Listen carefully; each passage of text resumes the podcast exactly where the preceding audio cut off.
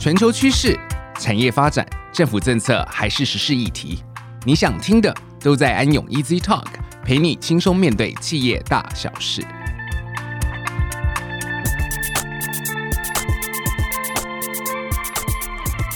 各位听众，大家好，欢迎来到安永 Easy Talk，我是安永联合会计师事务所审计服务部职业会计师林丽煌 Rita。今天我和我的同事泰坤以及玉宽一起来跟大家分享什么是非营利组织。Hello，大家好，我是安永审计服务部资深经理李泰坤。各位听众，大家好，我是安永审计服务部经理李玉宽。首先，我想先问一下泰坤，就你从我们日常生活观察中，你认为什么机构算是非营利组织呢？其实，非营利组织在日常生活中很常见。例如，在疫情影响下，常常有一些捐助物资，不论是口罩或者是其他物资，提供给相关机构，或者是一些自工服务项目等等，这些都跟我们的生活息息相关。举凡医疗财团法人、附属作业组织或教育文化慈善机关团体，都在非营利组织的范畴当中。举例而言，新生儿在医院出生，求学阶段在校求学，成年后的一些医院及长照机构的照护。都算是在非营利组织的范围当中。是的，非营利组织其实是我们生活当中是息息相关的。盈利事业的目的是以追求股东最大的利润为目标，而非营利组织则是以达成创设目的为目标，例如慈善机构的社会救助等。确实是啊，我们社会当中其实有非常多这个非营利组织默默在行善。这个其实也是让我们社会进步的一大动力。但是这些非营利组织是否需要跟营利事业一样公告相关的财务资讯呢？或者也是需要一些主管机关来做监督？那财务的部分及税务的部分是否也都需要签证呢？那其财团法人法的修正后，如何更加了解非营利组织的变革？我们将在今天的节目一一为各位听众解惑。主要比较常见的非营利组织类型为财团法人，它的性质分为政府捐助与民间捐助两种，差别在于他们受不同的一个监督管理。对于政府捐助的财团法人，比较采高密度的监督；而对民间组织捐助的财团法人，则采低密度的监督。政府的捐助的财团法人，大致上可能是政府出资五十 percent 以上的团体。在行政院各部会下皆有相关的财团法人，例如财团法人私立学校兴学基金会、财团法人中华经济研究院及财团法人海峡交流基金会。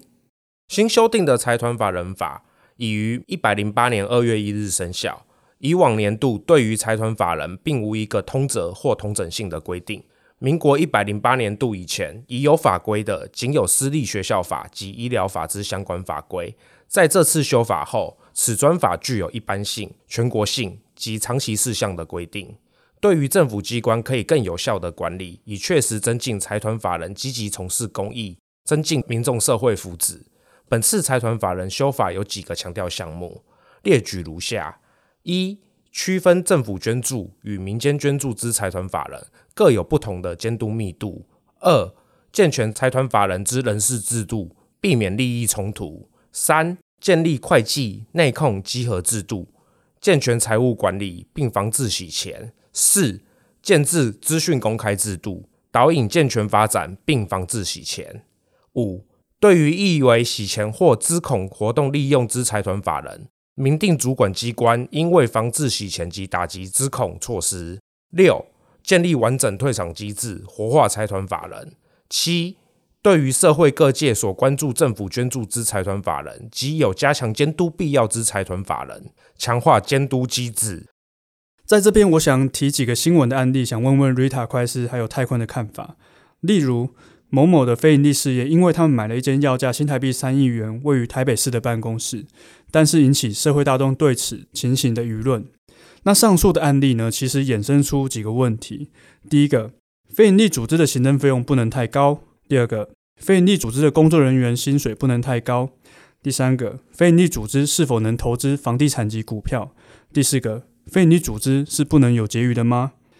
另外，在之前立法院其实也讨论了很久的财团法人法的修正，对于宗教财团法人是否依相关规范出具公告财报，虽然财团法人法本次修正将第七十五条宗教财团法人排除在财团法人法的范围中，以另外的法律规定之。那其实相关的议题啊，也一再的显示，社会大众对于财团法人的监管以及相关的规定，其实是有所期待的。依照目前社会的氛围，大家对于非营利组织的确是有上述相关的疑问。先撇开社会大众对事情的舆论，对于上述议题，皆会与财团法人法的修正以及财团法人的财务报告揭露有所关联，也可以预期社会大众对于非营利事业的监管。是有所期望的。这其实各位听众，如果你想要捐款，假如不是很确定非营利组织的一个性质或是它的一个运作状况，也可以先了解财团法人的一个网页，是否它有公开相关的财务资讯，或者基金的收入达一定标准，依主管机关规定需要公告财务报告，可以了解财团法人的营运状况。以及各支出的项目是否都使用在与创设目的有关的一个项目，那也就是财团法人法的规范，法规有个一致性，财团法人在运作上面更透明公开。依据财团法人法第二十四条规定，财团法人应建立会计制度，报主管机关备查，其会计基础应采应计基础，会计年度除主管机关核准外，采历年制。其会计处理并应符合一般公认会计原则，主管机关应制定财团法人会计处理准则及财务报告编制准则。那这样听起来的话，一般社会大众应该会蛮好奇，财团法人法的财务报告与一般营利事业的报告是不是有所不同呢？我们先举例一般比较常见的慈善及文化机构的例子，做一下说明。一般慈善及文化机构的财务报告遵循的法令为《全国性社会福利财团法人》。会计处理及财务报告编制准则，慈善及文化机构财团法人大表分为资产负债表、收支余处表、净值变动表、现金流量表。另外有一个比较特殊的功能别的费用表。功能别费用表大致上会有几个业务支出项目，例如补助老人福利计划、补助身心障碍社福机构以及清寒奖学金等等项目。不外乎要让财务报表使用者更清楚这些款项的一个运用，因为非营利组织来说，并非追求组织的最大利润为优先考量。非营利组织着重的部分为组织的营运以及如何达成创设目的的业务及项目。以收支余处表来说，并非有营业毛利等等常见的科目，其实是比较注重收入的来源的项目以及支出款项的一个运用的类别。例如，学校的财务报告主管机关就是教育部，通常的大表可能与一般营利事业有所不同。学校财团法人的大表分为平衡表、收支余数表、现金流量表、现金收支概况表、收入明细表及支出明细表。另外还有举债指数表。大家可能会有疑问：平时常见的权益变动表为何不存在？财团法人一般皆依主导主管机关的要求编制相关报表。以学校来说，主要是捐助新学，原则上也不能像营利组织一样发放股利或者操作一些股权的变动项目。故权益变动表以性质来说，对于财团法人或许就没那么重要了。大家反而比较关注的是学校的营运状况跟学校的现金运用是否合理。另外，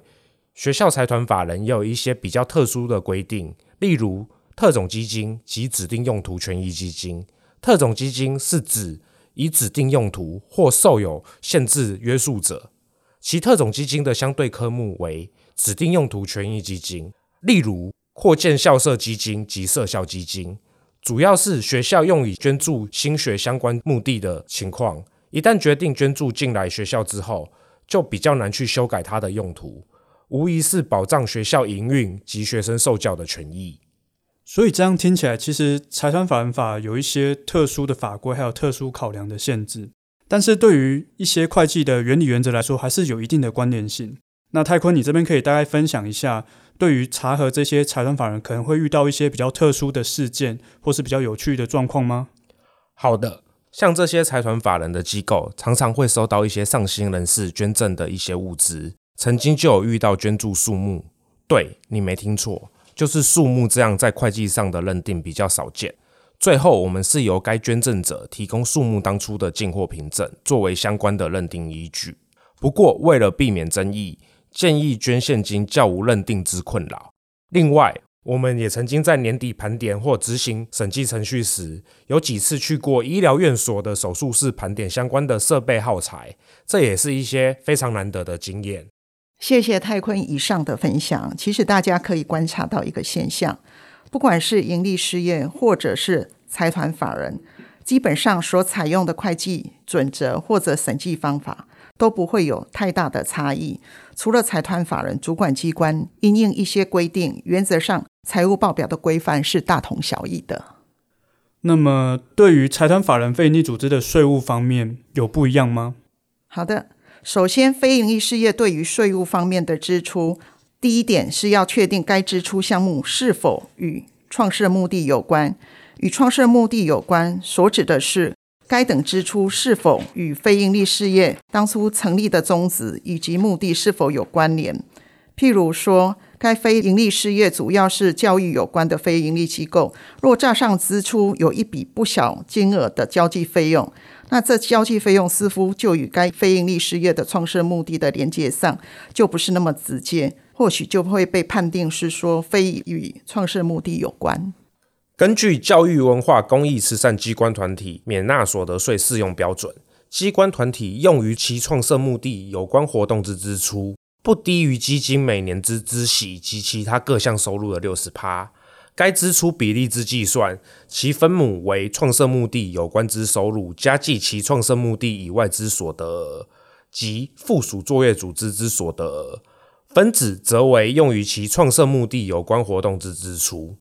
其实，上述的免税标准，该项规定之前有一个修正草案。呃，收入总额达到一亿以上者，费用率需达到百分之八十。近年来，因受疫情的影响，非营利事业收入减少，且财团法人法的监督机制已经有所强化，所以呢，行政院不倾向修正。因此，财政部已从行政院撤回该修正案，短期内不会再送。大家不好奇为什么收入支出比是六十 percent 吗？其实是主管机关的主观认定，财团法人非营利组织，所以永续发展、持续为社会服务才是成立的宗旨。留存四十 percent 可以让组织永续发展。那听完前面的分享，那基本上只要财团法人的相关收入支出是与创设目的有关的情况。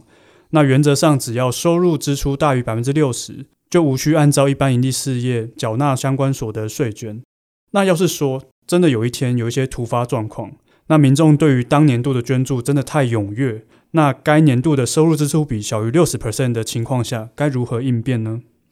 其实，为了避免上述预宽所提及的情况发生，所以在法规上有做了一些特殊情况的一个规范，可以去申请结余款使用计划。机关团体每年度用于创设目的有关的活动的支出，占其基金的每年孳息及其他各项收入比例未达六十 percent，且当年度结余金额超过新台币五十万元者，应就当年度全部结余编列用于次年度起算四年内与创设目的有关活动支出的使用计划，送给主管机关查明同意。主管机关是包含你的呃非营利组织的主管机关，还有税捐稽征机关。机关团体经同意使用呃计划支出项目，金额或期间需要变更者，其最迟应于原编列使用计划的期间届满之次日起三个月内，减负变更后的使用计划，送主管机关查明同意，以依规定报经主管机关同意的结余款使用计划，其变更前后的支出期间能以四年为限。另外，可能要请大家注意一下。本次财团法人法修正后，为促进财团法人积极办理捐助章程锁定业务项目，原以第一项明定财团法人将设立登记后取得之资产列入基金时，前三年度所从事捐助章程锁定业务之支出数额，应达前三年受捐赠财产基金孳息历年累积剩余款或各项收入总额之一定额度及比例，使得将设立登记后取得之财产。列入基金，换句话说，相关支出要大于六十趴后，才可以将剩余捐助资产列入基金。那这样子，本次的修法对于财团法人有没有什么变动或影响呢？其实，对于刚设立的基金产生很大的一个影响，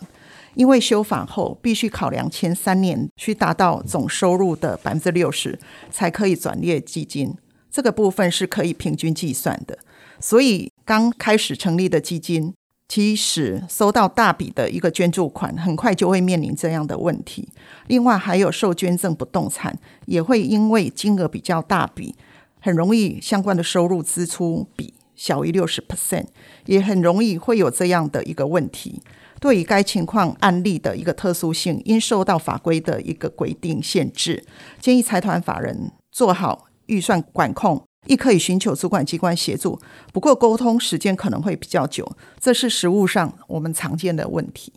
那最后，我们来请 Rita 会计师来聊聊一些财团法人实际运作后可能会发生的一些常见的疑问。